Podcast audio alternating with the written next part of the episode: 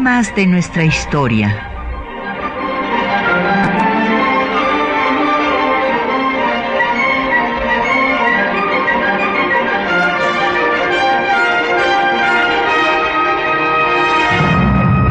Un espacio que difunde el conocimiento del pasado para comprender nuestro presente. Programa a cargo de la maestra Patricia Galeana.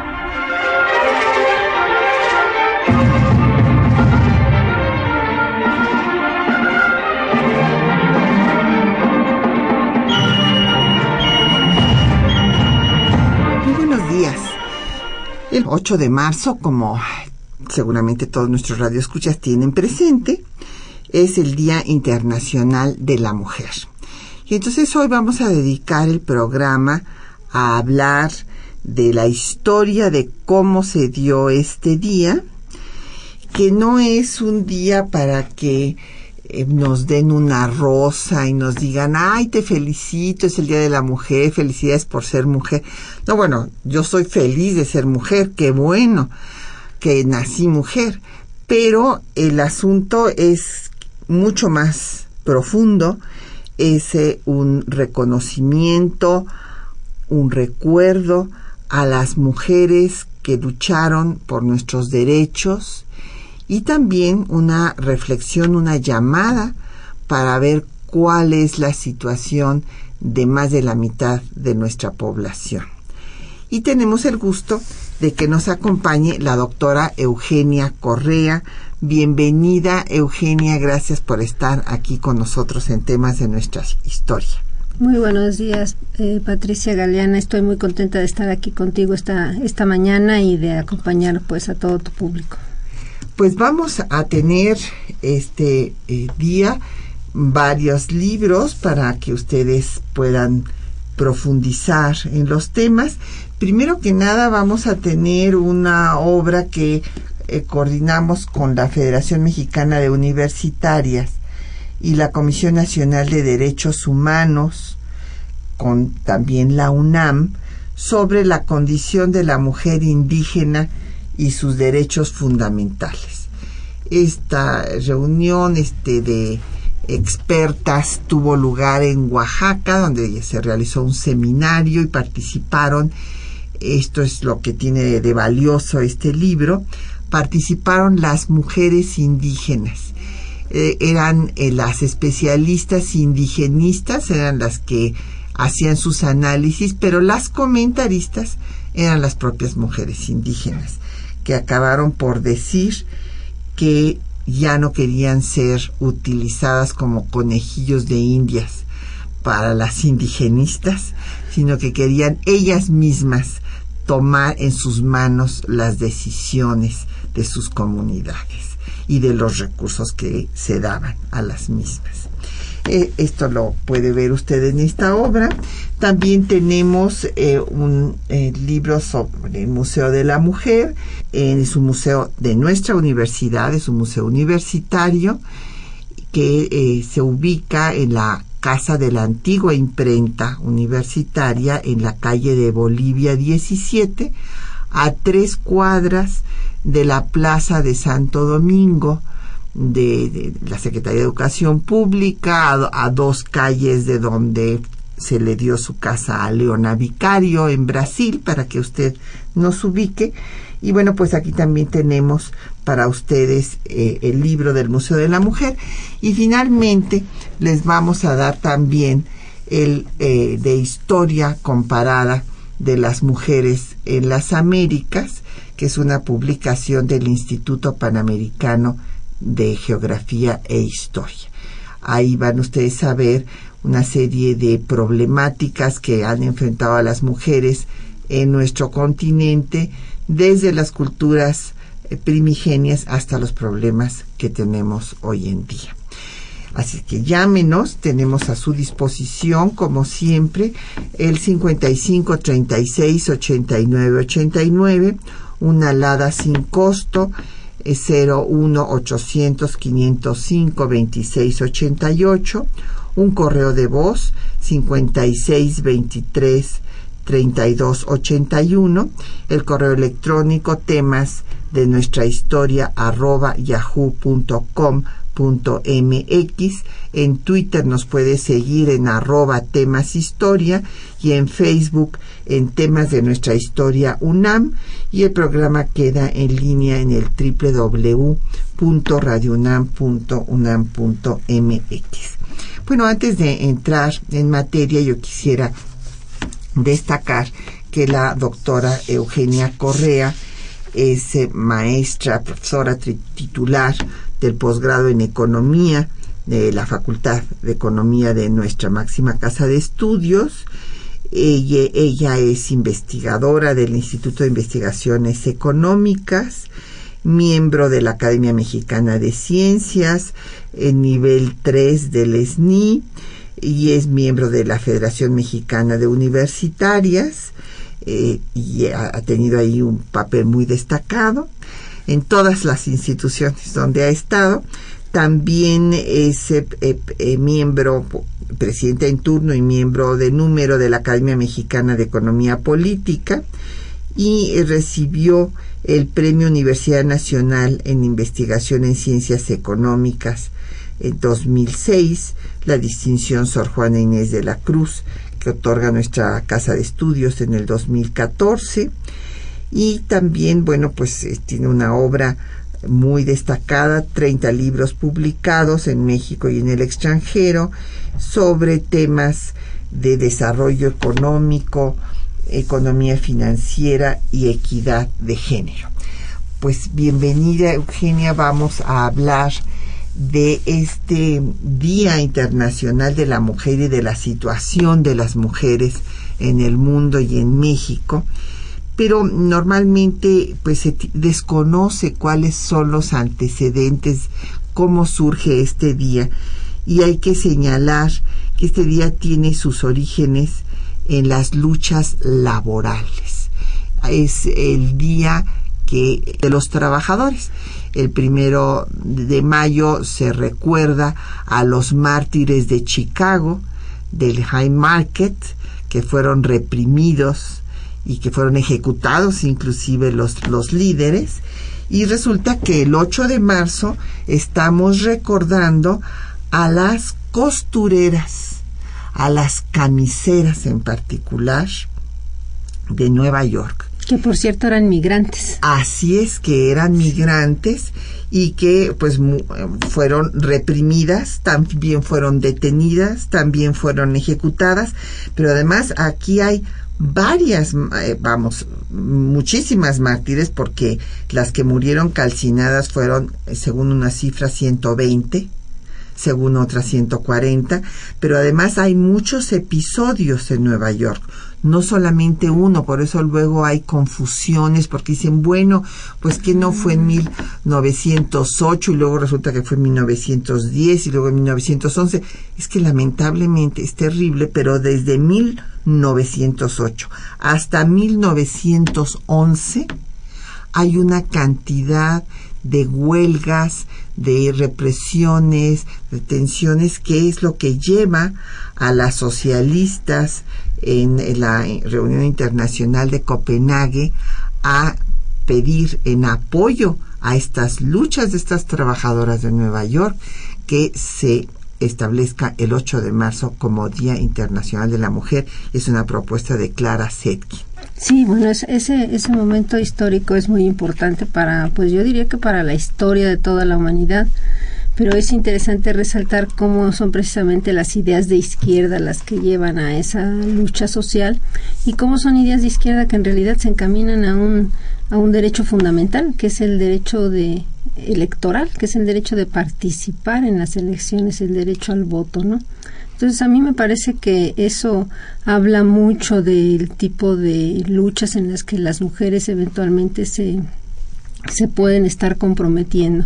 Nosotros estuvimos haciendo algunos estudios sobre el problema de la participación política de las mujeres en América Latina de hoy y uno de los problemas fundamentales es justamente esas, esa triple jornada de las mujeres que hace que eventualmente las mujeres, ah, si bien es cierto, participan en los movimientos sociales, como se tienen que retirar a cuidar a sus hijos, a cuidar a sus esposos, pues ya no terminan, culminan, ¿verdad? Siendo los las líderes o las lideresas de esos movimientos sociales y ceden esas posiciones a los hombres. Es curioso ver cómo ellas organizan toda la movilización y cuando hay que hacer el diálogo o ser encabezar el movimiento, eh, nombran a un a un varón, ¿no?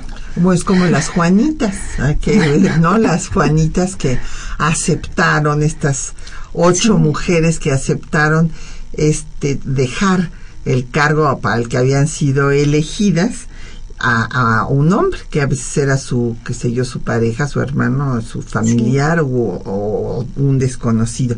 En fin, cuando tenemos mujeres tan importantes como, como esta también, como pues todas las mujeres que no solamente lucharon por ese movimiento, organizaron el movimiento, sino también fueron capaces de encabezarlo. Entonces eso es...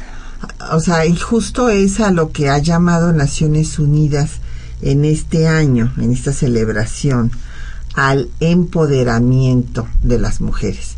Y yo ahí quisiera hacer eh, pues la aclaración porque eh, se ha también considerado que eh, la palabra empoderamiento pues es un anglicismo que viene de empowerment. Sin embargo, colegas de la Federación Mexicana de Universitarias de FEMU, del Instituto de Investigaciones Filológicas, nos hicieron un estudio ya pues hace muchos años cuando el feminismo empezó a utilizar esta palabra que tiene un gran significado porque eh, no se trata de apoderarse de algo extraño sino apoderarse de sí mismas y en este estudio eh, se encontró que la, el verbo inclusive empoderar es un verbo que existe en el español antiguo del siglo XVII. O sea que para los críticos que decían qué barbaridad estas feministas están acabando con todo, con la familia, con la sociedad y con la cultura y con la lengua española. Pues no, he aquí que también eh, tiene sus antecedentes en la, lengua, en la lengua española y justamente decía esto del empoderamiento, Eugenia, porque eh, pues estas mujeres que ceden sus lugares ciertamente no están empoderadas. Y eso es, lo que tenemos que luchar. Ese es un problema, ese es un problema muy notorio, pues en, en, América Latina por lo menos, muy notorio y que nos y que coloca un techo de cristal muy bajo, pues, para las mujeres en su en su participación política. Y sobre todo hoy en día cuando más se requiere de la participación política de todos y de todas por supuesto pero en donde las mujeres a lo mejor tienen un conjunto de, de condiciones que les posibilitan mucho más entender cómo la, la vida social que ellas llevan está siendo muy afectada por la situación nacional, la situación económica, la situación social. En ese momento en que las mujeres tendrían más capacidad de opinar es justamente cuando también tienen más menores condiciones para empoderarse, tomar justamente esa ese poder sobre ellas mismas y comprometerse en una en una lucha política más de fondo, ¿no? Y bueno, eh, ya que eh, tú mencionabas de cómo eh, esta lucha por tener participación en la toma de decisiones se sigue dando porque todavía hay muchos sectores en donde las mujeres a veces no tienen ellas mismas eh, la voluntad de participar, pero también muchas veces no las dejan, ¿verdad? Eh, sus, sus propios compañeros participar. Y esto, eh, pues, viene, por lo menos en la historia de Occidente, tiene una larga data. Claro que podemos encontrar que en todas las culturas del mundo en todas las etapas históricas ha habido mujeres que han luchado, mujeres empoderadas que han roto los paradigmas de su tiempo, que son transgresoras al deber ser de su época, qué sé yo, desde la antigua Grecia hasta la actualidad o en eh, las culturas diversas del mundo se han encontrado estas excepciones. Pero eh, ciertamente en Occidente la lucha más importante pues empezaría a finales del siglo XVIII con la Revolución Francesa, la Declaración de los Derechos de la Mujer y de la Ciudadana de Olimpia de Gush, eh, que su verdadero nombre era María Gus. Y esto se ha seguido eh, pues en, una, en un movimiento revolucionario, es la revolución más profunda de la historia de la humanidad. Así se los pongo, van a decir, ay, es que es mujer. Pues no, es que es una realidad, este, es una, un cambio total de paradigmas en todos aspectos. Y pues ha sido dificilísimo y todavía ahorita vemos que en los municipios mexicanos, 2.440 municipios, solamente el 7.7% están gobernados por mujeres. Sí, bueno, pero hay una cosa que tienes. Esto que tú estás señalando de la revolución de las mujeres es una de las cuatro grandes revoluciones sociales que está caracterizada por el historiador Eric Hobsbawm en su libro este, precisamente sobre la historia del siglo XX. Porque una de las cosas que realmente cambia el siglo XX de acuerdo a su, a su interpretación de todo el periodo histórico es esa revolución social fundamental que es la revolución de la de las mujeres, de la participación, de la presencia, vamos a decir, social mucho más abierta y clara de las mujeres. Así es, es una revolución pacífica y silenciosa, pero muy trascendente. Y como estamos recordando que fueron las socialistas y justo eh, en la internacional donde se propuso este día por primera vez, pues hoy vamos a dedicarle a estas mártires de Nueva York la Internacional Socialista.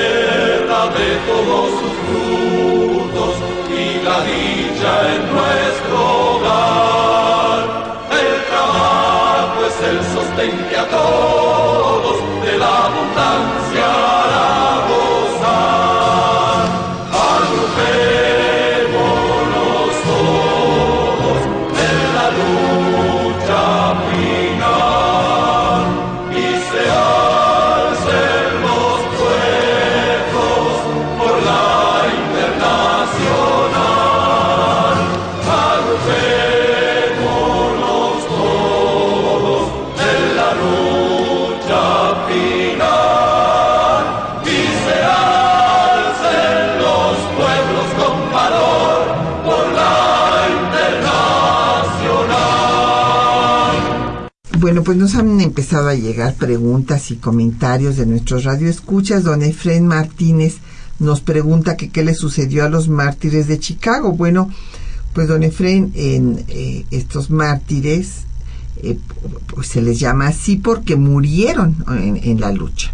O sea, unos no solamente, unos murieron en la represión policíaca y, los líderes fueron eh, pues juzgados y condenados a muerte. Entonces, pues por eso se les llama mártires. ¿Y que por qué se celebra el Día Internacional? Pues por las luchas que ahorita vamos a ver que también dieron las mujeres por sus derechos. Y déjenme decirles que pues empezaron a luchar también eh, en el siglo XIX muy tempranamente. Bueno, ya vimos a Olimpia de Bush desde 1791 fue cuando lanzó la Declaración de Derechos de la Mujer y de la Ciudadana, pero durante todo el siglo XIX, ahorita vamos a ver cómo fue, hubo una serie de eh, levantamientos pues, pacíficos, o sea, no levantamientos, estoy usando mal la palabra, manifestaciones. Manifestaciones, eh, cartas, por ejemplo, eh, de las trabajadoras a Porfirio Díaz durante la dictadura, que son verdaderamente desgarradoras de cómo las mujeres que hacían blusas, camisas, igual era el mismo problema que Nueva York. Le escribían al dictador que las ayudara porque les habían bajado el salario que les pagaban 25 centavos, centavos por camisa y se los habían bajado a 10 centavos y que se apiadara, que no podía dejar que siguieran abusando de su miseria. Así dice textualmente una de las, de las cartas. Y bueno, que qué se celebra de la mujer pues no, no, no es que se celebre, es una recordación, es una recordación igual que la del primero de mayo.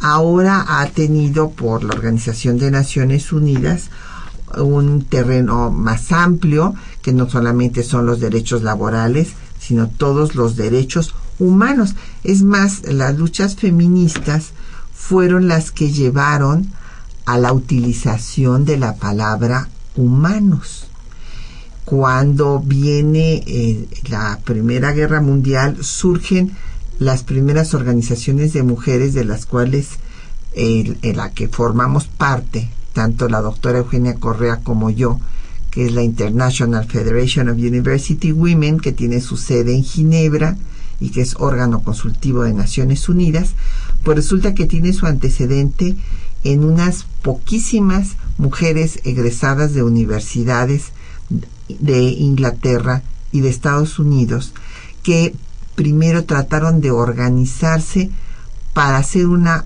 asociación que pudiera trabajar por evitar una segunda guerra mundial. Desde luego, pues no lo lograron, pero cuando terminó la Segunda Guerra Mundial, una de ellas, una maestra, historiadora, medievalista, de Columbia University, Virginia Gildersleeve, fue la única mujer que participó en las conferencias que dieron lugar a la Organización de Naciones Unidas en San Francisco al final de la guerra, porque ella había presentado esta propuesta de una organización mundial de todos los países para mantener la paz. Entonces, así surgen esta, eh, esta discusión de que se va a hacer la segunda declaración de los derechos del hombre y entonces las mujeres señalan que no, que debe de ser los derechos humanos, porque si no se está excluyendo a las mujeres. Bueno, Pati, entonces en ese sentido tú lo que estás tratando de, de que todo el público entiende es que en realidad se trata de un programa, de un momento, de un día que celebra pues el papel de las mujeres en la historia, que celebra eh, realmente las luchas que las mujeres han desempeñado por toda la humanidad, no solamente por ellas mismas, sino por el, por realmente la protección social de todas las mujeres y el reconocimiento de sus derechos, de tanto de hombres como de mujeres. Y no es que estemos celebrando a la mujer en lo general. Pues, o sea, sí, yo por eso uso mejor la palabra conmemorar porque es distinto, ¿no? O sea, no puedes celebrar a las mujeres que murieron calcinadas. Pero en, ese sentido no, es eh, no es el 14 de febrero. ¿No? no, claro, no es el día del amor. No, no, no, no, no, es el día comercial de los novios, no. Es el día de, eh, de la recordación de estas mujeres, de estas mártires de las luchas por los derechos, en donde estamos ahora. Y aquí don José Guadalupe eh, nos pregunta de la Netzahualcoyot que cuando tuvieron derechos eh, las mujeres, cuando se les reconoció sus derechos, pues don José se les va reconociendo muy poco a poco, pero baste decir que México fue de los últimos seis países de América Latina en reconocerles la calidad de ciudadanas en 1953 y apenas este, a, este año se van a cumplir 60 años de que votaron las mujeres mexicanas por primera vez en las urnas. Fue una votación que entonces era en julio, en julio de 1955.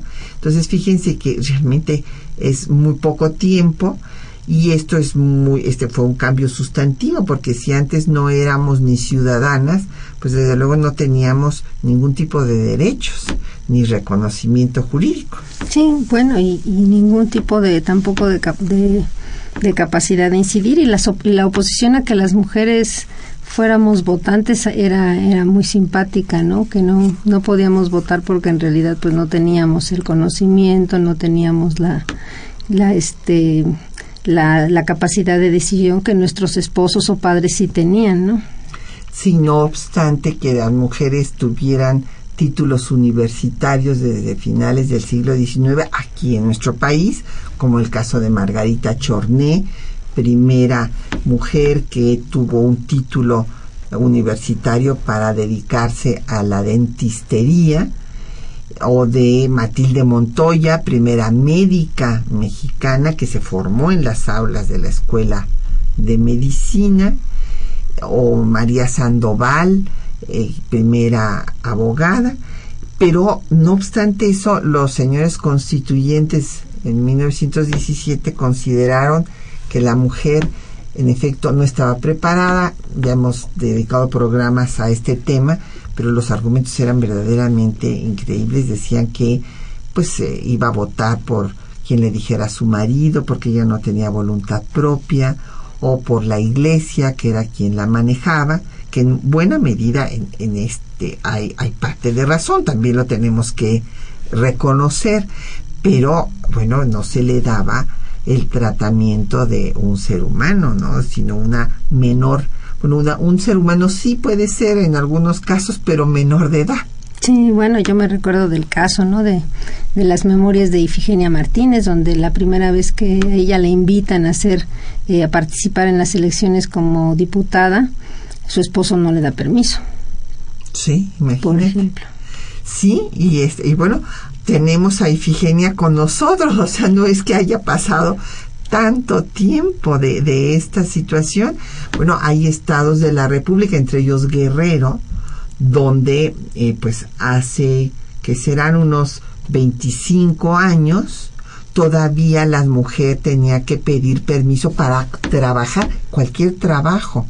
Y si iba a un banco, no era sujeto de crédito tenía que traer el acta de, eh, bueno sus actas para saber si era casada o no era casada y si era casada tenía que traer la autorización del marido Claro. Bueno, todavía hoy en día para comprar un coche, una mujer independiente que tiene sus propios ingresos, en cuanto es casada, el esposo tiene que firmar también la solicitud de crédito. Sí, es increíble que, que todavía esto se, se esté. Todavía Bueno, pues vamos a hacer una pausa.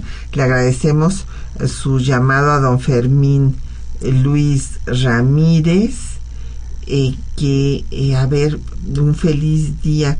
Bueno, mejor no nos diga don Fermín que un feliz día, sino mejor vamos a ver que todas las mujeres estén con sus derechos, sean reconocidos y le agradecemos mucho su llamada. También... bueno, cada día vamos a estar, la verdad, más felices hay que decirle a don Fermín, conforme veamos que nuestros derechos y los derechos de todas las mujeres se respeten. Se respeten. También eh, le agradecemos su llamada a don Jorge Virgilio, a Manuel Pérez Morales y a Jorge Alfredo Cid, que siempre nos está siguiendo por Twitter.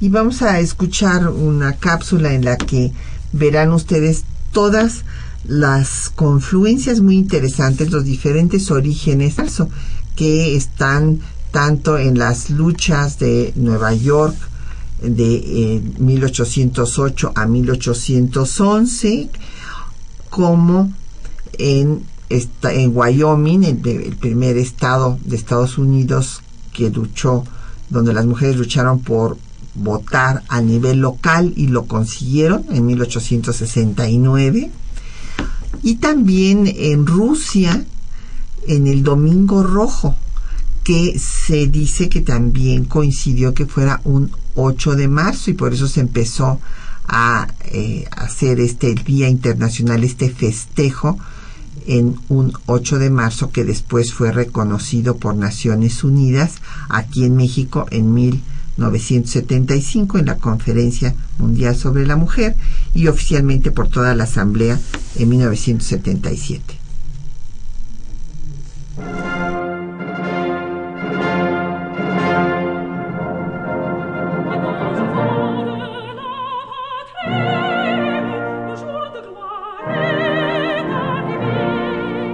En 1791, en plena Revolución Francesa, Olimpia de Gauguin exigió el reconocimiento de los derechos de las mujeres y de las ciudadanas. Autora teatral y activista revolucionaria, de Gauguin fue la protagonista de la contestación femenina a la Declaración de los Derechos del Hombre y del Ciudadano de 1789. En 1791 publicó la Declaración de los Derechos de la Mujer y de la Ciudadana. Las madres, las hijas y las hermanas, representantes de la nación, piden ser constituidas en Asamblea Nacional. Considerando que la ignorancia, el olvido o el desprecio de los derechos de la mujer son las únicas causas de las desgracias públicas y de la corrupción de los gobiernos, han resuelto exponer en una solemne declaración los derechos naturales, inalienables y sagrados de la mujer. La mujer nace libre y debe permanecer igual al hombre en derechos. La ley debe ser la expresión de la voluntad general. Deben contribuir personalmente o por medio de sus representantes a su formación. El objeto de toda asociación política es la conservación de los derechos naturales e imprescriptibles de la mujer y el hombre. Esos derechos son la libertad, la propiedad, la seguridad y sobre todo la resistencia a la opresión. La tiranía perpetua que el hombre le impone a la mujer constituye la única limitación al ejercicio de los derechos naturales de la mujer. Es preciso que esta limitación sea reformada de acuerdo con las leyes de la naturaleza y de la razón. Nadie puede ser molestado por sus opiniones. Si la mujer tiene derecho de subir al patíbulo, también tiene derecho de subir a la tribuna. Las contribuciones del hombre y de la mujer para el mantenimiento de la fuerza pública y de la administración son iguales. La mujer participa en todos los trabajos y servicios penosos, por lo tanto, ha de tener la misma participación que el hombre en la distribución de cargos, cargas, dignidades e industrias. En su colofón concluye. Mujer, despierta. El toque de alarma de la razón se hace escuchar en el universo entero. Reconoce tus derechos. El hombre esclavo ha multiplicado sus fuerzas, pero ha tenido necesidad de la mujer para quebrar sus cadenas. Recobrada su libertad, ha sido injusto hacia su compañera. El programa de Olimpia de Gauguin era claro. Libertad, igualdad y derechos políticos, especialmente el derecho de voto para las mujeres. Sin embargo, el planteamiento feminista no fue compartido por los dirigentes de la Revolución Francesa. En su proyecto igualitario y liberador, excluyeron a las mujeres. En el siglo XIX, la lucha sufragista se unió a la lucha contra la discriminación racial, en un intento por conquistar sus derechos económicos, políticos, sociales y culturales. Feministas y antiesclavistas llevaron a cabo importantes acciones conjuntas desde 1840, año en que se celebró en Nueva York la primera convención en la que se abordaron los derechos de la mujer. Las sufragistas de Estados Unidos se unieron a la lucha de liberación de los esclavos y ambos grupos fueron reprimidos en Wyoming, según la tradición, un 8 de marzo de 1857. En Gran Bretaña, las manifestaciones sufragistas de Manchester y Sheffield fueron igualmente perseguidas. Además de las luchas pro derechos políticos, las mujeres lucharon también por mejores condiciones laborales.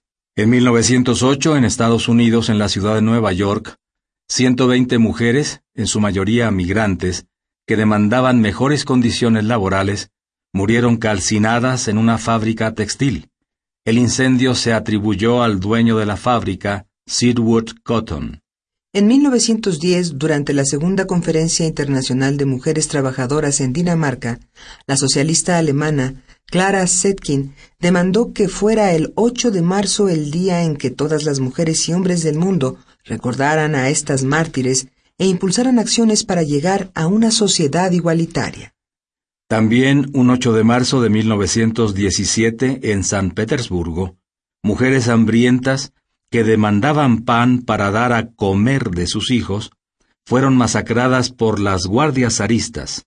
Este hecho histórico desencadenaría la Revolución rusa. A fin de la Segunda Guerra Mundial, la Carta de San Francisco planteó la igualdad entre hombres y mujeres para lograr la justicia y la paz.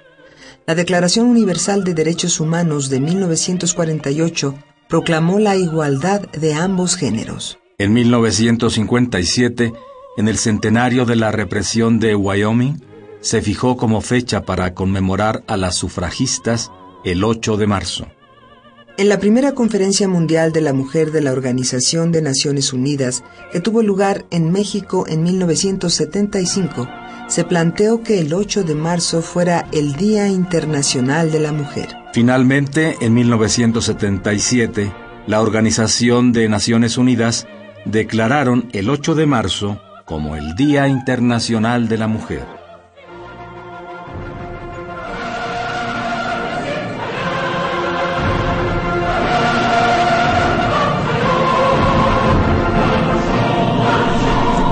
Bueno, pues nos han seguido llegando preguntas y comentarios de aquí doña Hilda de San Román, a quien le mandamos muchos saludos allá en Toluca, dice que el problema más importante es el de las mujeres que, que no tienen un salario digno. Pues justo ha, ha puesto usted el dedo en la llaga, doña Hilda, porque en el Foro Económico Mundial de Davos, que hace un estudio de brecha de género año con año, que no lo hacen por buenos samaritanos, sino porque de la situación de las mujeres depende el desarrollo económico de los países. Y los datos eh, que arrojaron este año es que México ocupa el lugar número 80 de 142 países estudiados. Y en, lo que está menos mal es en política, estamos en el 39, gracias al sistema de cuotas, eh, pero en la situación económica estamos en el 120, porque hay una brecha de hasta 46% de menor salario para trabajo igual. Sí, ese es un problema muy grave que hemos venido enfrentando las mujeres de pues de toda la vida en, en, México y en todas partes del mundo, pero que en México se ha recrudecido y se recrudece en, en gran medida, en primer lugar, porque los salarios están cayendo muchísimo, en, tanto para hombres como para mujeres. O sea, es, es fácil ver cómo medidos a través del salario mínimo los salarios han caído más de un 60%, de 76, 77 para acá. los salarios en, a nivel de lo que es este la economía en su conjunto llegaron a representar, por dar una medida así muy grande, el 41%. Eso no es solamente debido al desempleo y a la informalidad, sino también al hecho de que se están pagando salarios muy, muy, muy por debajo, en vez de que los salarios vayan creciendo conforme crece la productividad, está, es, es todo lo contrario. Y en, en el caso de las mujeres, no solamente es la brecha salarial respecto del salario de los hombres, que también es muy bajo, vuelvo a insistir, sino también la precariedad con la que se contrata a las mujeres. Por el hecho de ser mujeres, se les contrata, pues precisamente esos sin contratos este por horas muchas veces con muy muy no solamente con bajos salarios sino también con muy baja muy bajas prestaciones prácticamente sin ninguna sin ninguna este condición laboral o derecho alguno para continuar dentro de ese trabajo. Entonces, eso nos ha llevado a que muchas mujeres, pues, en realidad, casi ganan más trabajando en las calles, trabajando, vendiendo cosas en las calles, trayendo sus productos, yendo y viniendo de sus pueblos, trayendo quesos, llevando gorditas, tortillas, todo lo que nosotros conocemos aquí en la Ciudad de México, antes que, que emplearse, porque emplearse pues significan salarios muchísimo más bajos. Sí, es, es, es algo terrible, es en lo que estamos peor calificados, por ejemplo, en esta este, comparación internacional que se hace de 142 países.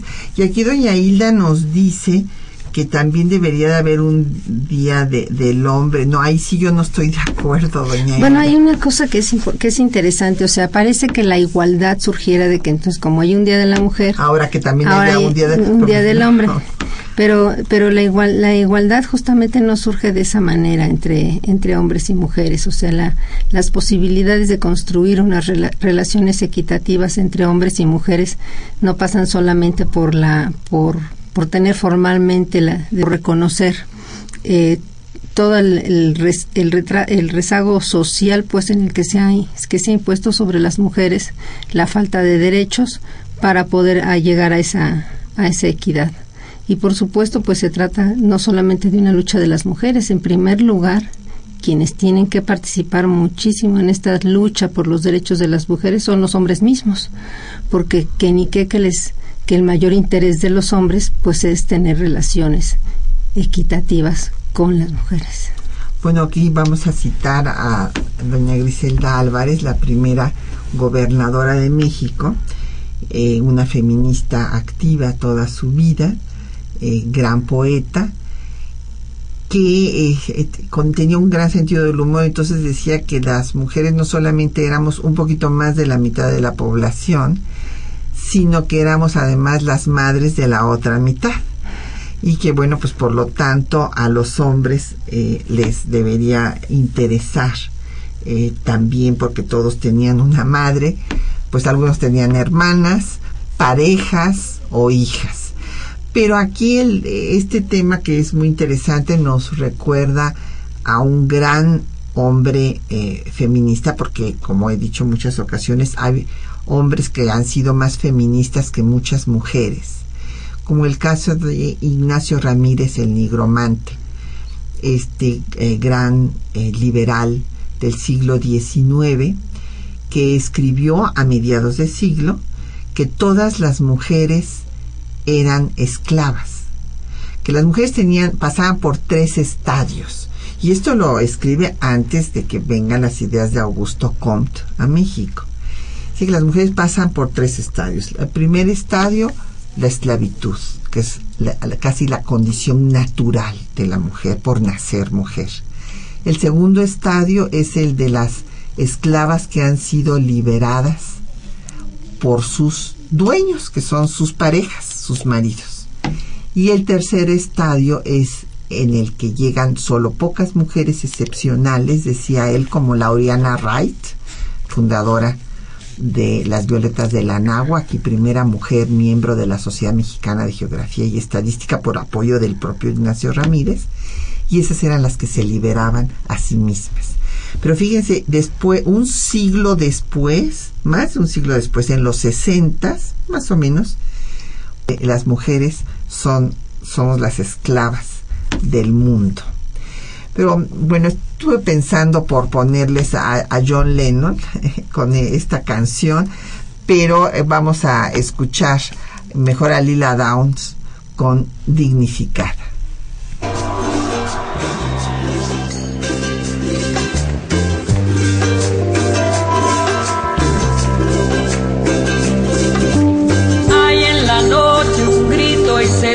Lejano. Cuentan al sur, es la voz del silencio. En este armario hay un gato encerrado. Porque una mujer, porque una mujer defendió su derecho. De la montaña se escucha la voz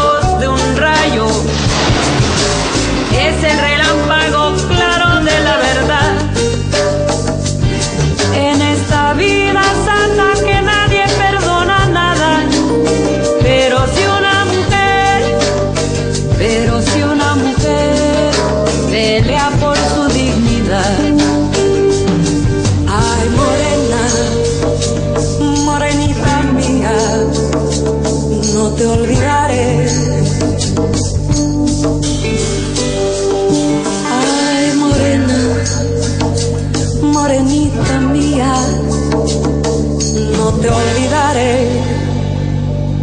Ah. Que me doy mi lugar porque yo soy mujer todo lo que me pasa no me lo puedo creer. Canto tú y la mentira los cholos me ven. Si lo quiero, no quiero, es mi gusto querer. De tu carne a mi carne, dame taco de res. Los prefiero y los quiero al que me debe comer. Ya probé el que es ajeno a ese pa' que lo quiero. Que la voluntad del cielo me mande al primero. Que me quiera como soy, a ese sí que lo quiero. A ese sí que lo quiero. Que lo quiero. He seguido los pasos, niña, hasta llegar a la montaña. Y seguí la ruta de Dios, que las ánimas acompañan. He seguido los pasos, niña, hasta llegar a la montaña. Y seguí la ruta de Dios, que las ánimas acompañan. Que las ánimas acompañan. Bueno, pues nos han llegado en una serie de comentarios, les agradecemos mucho. Don Rafael del Valle de Miguel Hidalgo dice que eh, si en Ecuador la situación es muy diferente porque no ha tenido tanto poder el clero. Bueno, mi- en general, eh, don Rafael, en toda Hispanoamérica sí tiene mucho poder el clero. Sin embargo, tiene usted razón en el caso eh, de Ecuador, pues sí hay una diferencia grande en la situación de las mujeres, por lo menos en la participación política, porque ahí son ciudadanas desde 1929. Y ahorita encontramos que hay muchas más mujeres en cargos eh, de elección popular, inclusive en las alcaldías, en, los, eh, eh, en las diferentes poblaciones que aquí con nosotros. O sea, sí tuvo un impacto importante ese, ese retraso que tuvimos. eh, Pero lo que, lo que es muy subrayable aquí es el tema de cuánto tiempo llevan los cambios sociales. Siendo que son, que son ciudadanas hace casi 100 años, ve tú apenas empieza a reflejar realmente en la participación más activa de las mujeres. Y eso también pasa en la economía. Por ejemplo, podemos ver, por ejemplo, la caída de los salarios. En Grecia, por ejemplo, o en España han caído los salarios 40, 50% en cinco o seis años. Pero jamás te podrás pensar que en cinco o seis años se van a recuperar los salarios en 50, en 50%. Es, es impresionante los tiempos históricos en los que se van sucediendo los cambios en la economía como en la sociedad. Los cambios no son necesariamente tan rápidos.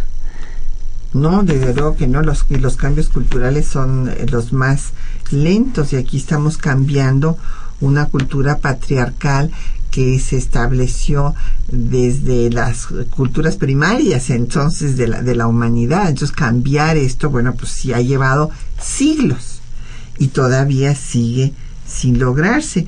En cuanto al Día Internacional eh, de la Mujer, yo nada más quería mencionar, para no dejar eh, pues el, el tema sin eh, cierre, que estas luchas laborales que se dieron en Nueva York, que se dieron también, aquí no eran, ni siquiera fue una lucha laboral, lo del Domingo Rojo fueron mujeres hambrientas que pedían pan y fueron reprimidas cuando se acercaban al Palacio de Invierno en San Petersburgo. Las, las mataron y este, esto fue ya el desencadenamiento de la Revolución Rusa. Y en estos eh, países, por una parte, en Estados Unidos, en Rusia, por otra parte, los países europeos, donde la Internacional Socialista tuvo mu- mucha importancia en la organización de las mujeres, de las trabajadoras a nivel mundial, por eso pues la internacional, pues esta idea de Clara Zetkin del 8 de marzo fue retomada y empezaron a festejar, bueno, voy a cambiar la palabra, no a festejar, a conmemorar el 8 de marzo o fechas en eh, las cercanías, unos eran a finales de febrero, otras a principios, pero todas eh, recordando a esta lucha por los derechos laborales. Y después, claro, se vino la gran, en los grandes movimientos sufragistas por el voto que se unieron a esta lucha laboral y finalmente, bueno, pues esta declaración eh, de Naciones Unidas llevó al reconocimiento de todos los derechos, de todos los derechos de, la mujer como ser humano eh, y esto es eh, la cultura a la que debemos aspirar, una cultura que respete al diferente, que respete a la persona humana, independientemente de su sexo, origen étnico, condición social, ideología, en fin, o cualquier otra situación. Sí, ese es, ese yo creo que es el, el, logro más importante que de reconocimiento internacional y que y, de, y el punto quizás más importante sobre el cual se pueden estar hoy soportando los movimientos sociales y los diferentes movimientos políticos. La lucha por los derechos humanos integrales, no solamente los derechos, digamos, a la vida, a, la, a la, los derechos a la sino también los derechos económicos, los derechos laborales, tantos otros derechos humanos que son este que hacen justamente una, una capacidad de construir una red de protección social para, para los seres humanos que permita incluso la reproducción humana, porque en las condiciones actuales en que están cayendo tantísimo los salarios y en que no hay empleo, la situación económica está realmente pues arrinconando a muchos sectores sociales, no solamente hacia la pobreza, sino directamente al hambre. ¿no? Entonces, no, no puede ser que el siglo XXI se inicie como se inició el siglo XX. Sí, es increíble. Es un buen paralelismo que estás haciendo. Eh, bueno, por eso eh, la, eh, la crítica de Piketty al capitalismo fue de las obras más vendidas en el Palacio de Minería. Sí. Y bueno, en efecto, en materia política, pues se va a dar la paridad, pero tenemos que ver la realidad, que es la que se da en los municipios. En materia económica, esta diferencia salarial del 46% y un asunto que no podemos dejar de mencionar, los feminicidios. Nuestro país tiene el primer lugar en feminicidios. Imagínense nada más qué, qué, vergüenza, o sea, qué, qué situación tan terrible, porque además violencia genera violencia y ahora con todo esto del crimen organizado y demás se ha eh, dejado como de lado, pero sigue habiendo feminicidios y un tema fundamental, la violencia entre el noviazgo. Desde el noviazgo ahora hay violencia. Eso es terrible. Bueno, es que los jóvenes están sometidos a toda esa a toda esa violencia social que existe cuando, cuando pues tienen dificultades hasta para en sus propias familias, la violencia con sus al interior de sus familias, la violencia en, en, su, en la propia sociedad, en sus colonias, en donde viven, la violencia de no tener oportunidades de trabajo. Todo eso evidentemente se manifiesta también en las relaciones de pareja y en las relaciones que eventualmente puedan ir construyendo con, con sus novias o con sus o con sus esposas, ¿no? Entonces yo creo que esa, esa violencia se no, no nace en las familias, o sea, está presente en la sociedad como parte justamente de ese deterioro de las condiciones generales de vida, de la, de la caída de los salarios, del empleo, etcétera, pero llega y se mete a toda la casa, se mete a las escuelas con todo esto del bullying, se mete, bueno, a las instituciones, ¿no? se mete a las empresas y la violencia pues no está generando más que violencia y un deterioro constante de las vamos a decir de la moral y de los principios e incluso de las mismas instituciones con las que las personas pueden contar para convivir. Sí, y aquí también hay otro problema muy grave. Eh, la relación sexual entre los jóvenes se está dando a muy temprana edad y esto es lo que está también propiciando la violencia desde el noviazgo. Sí, bueno, pero es que eso también es un problema también de los medios de comunicación y cómo venden ahora todo, ¿no? es parte de la también de la mercadotecnia que se está utilizando con movilizando pues toda esta todas estas capacidades humanas justamente para la venta de más productos, la venta de una imagen, la venta de una de una de una forma de vida que además nos es ajena, ¿no?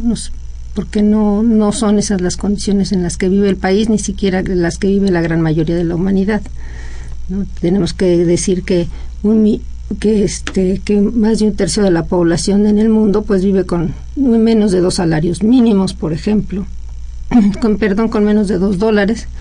Tenemos que decir también que bueno el 75% de la población tiene trabajos sin ninguna protección social a nivel mundial. Entonces esas formas de vida que se transmiten en los medios de comunicación y que tratan de vender una imagen y productos a partir de, de motivaciones de carácter sexual y que los jóvenes la toman muy tempranamente sin ninguna crítica, pues no tiene mucho que ver con realmente con la forma en que nosotros vivimos y eso también genera mucha violencia. Sí.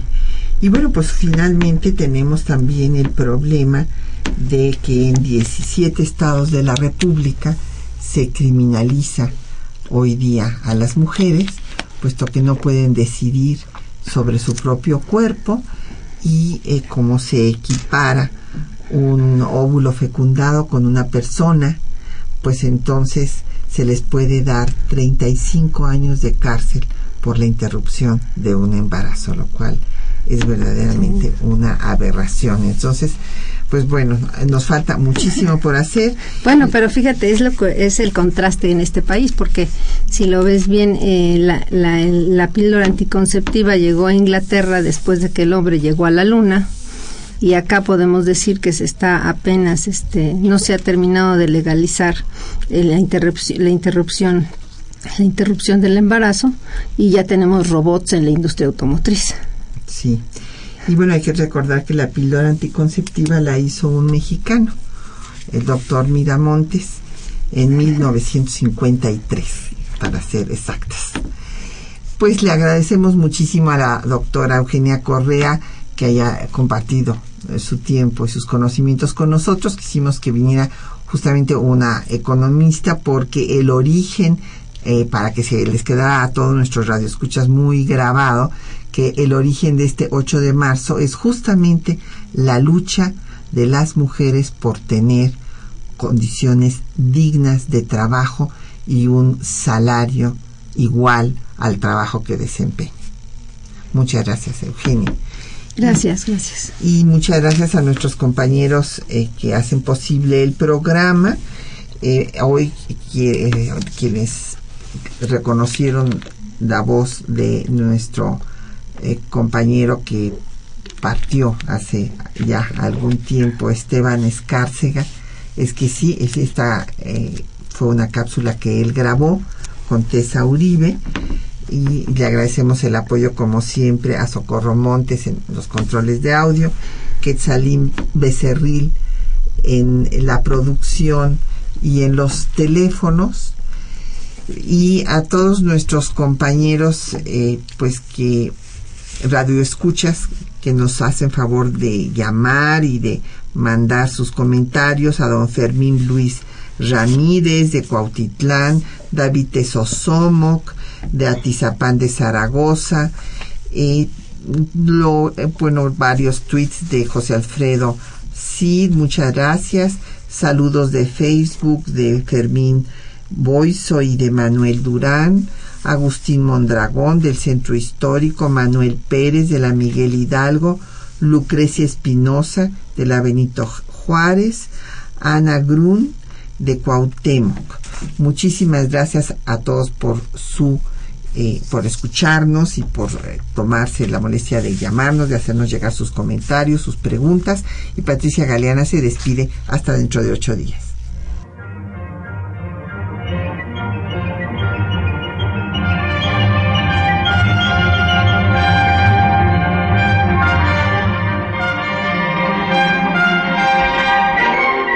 Temas de nuestra historia.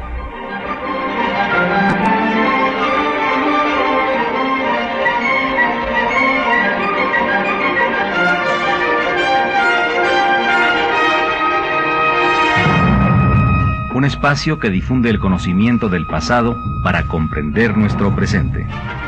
Programa a cargo de la maestra Patricia Galeana.